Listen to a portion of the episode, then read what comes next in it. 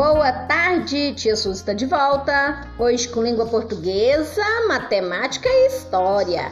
Vamos lá, na língua portuguesa é só vocês lerem o texto, pintar a palavra lua e nos quadrinhos ver a imagem, marcar um X no local indicado. Em matemática é um quebra-cabeça, tia Suzy, sim, só que um quebra-cabeça de números. Aí a gente vai ler os números de 1 a 30 e completar o quebra-cabeça com os números que estão faltando. Em história, nós vamos falar da bandeira. É para vocês olharem aí nesse mapinha aí, nesse mundo que tá os menininhos segurando e riscar para tia, pintar para tia a palavra bandeira, tá?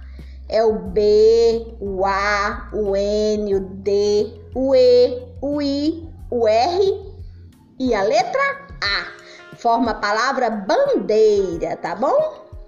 Daí vocês vão pintar a bandeira brasileira com as cores indicadas: verde, amarelo, o azul e o branco, tá bom?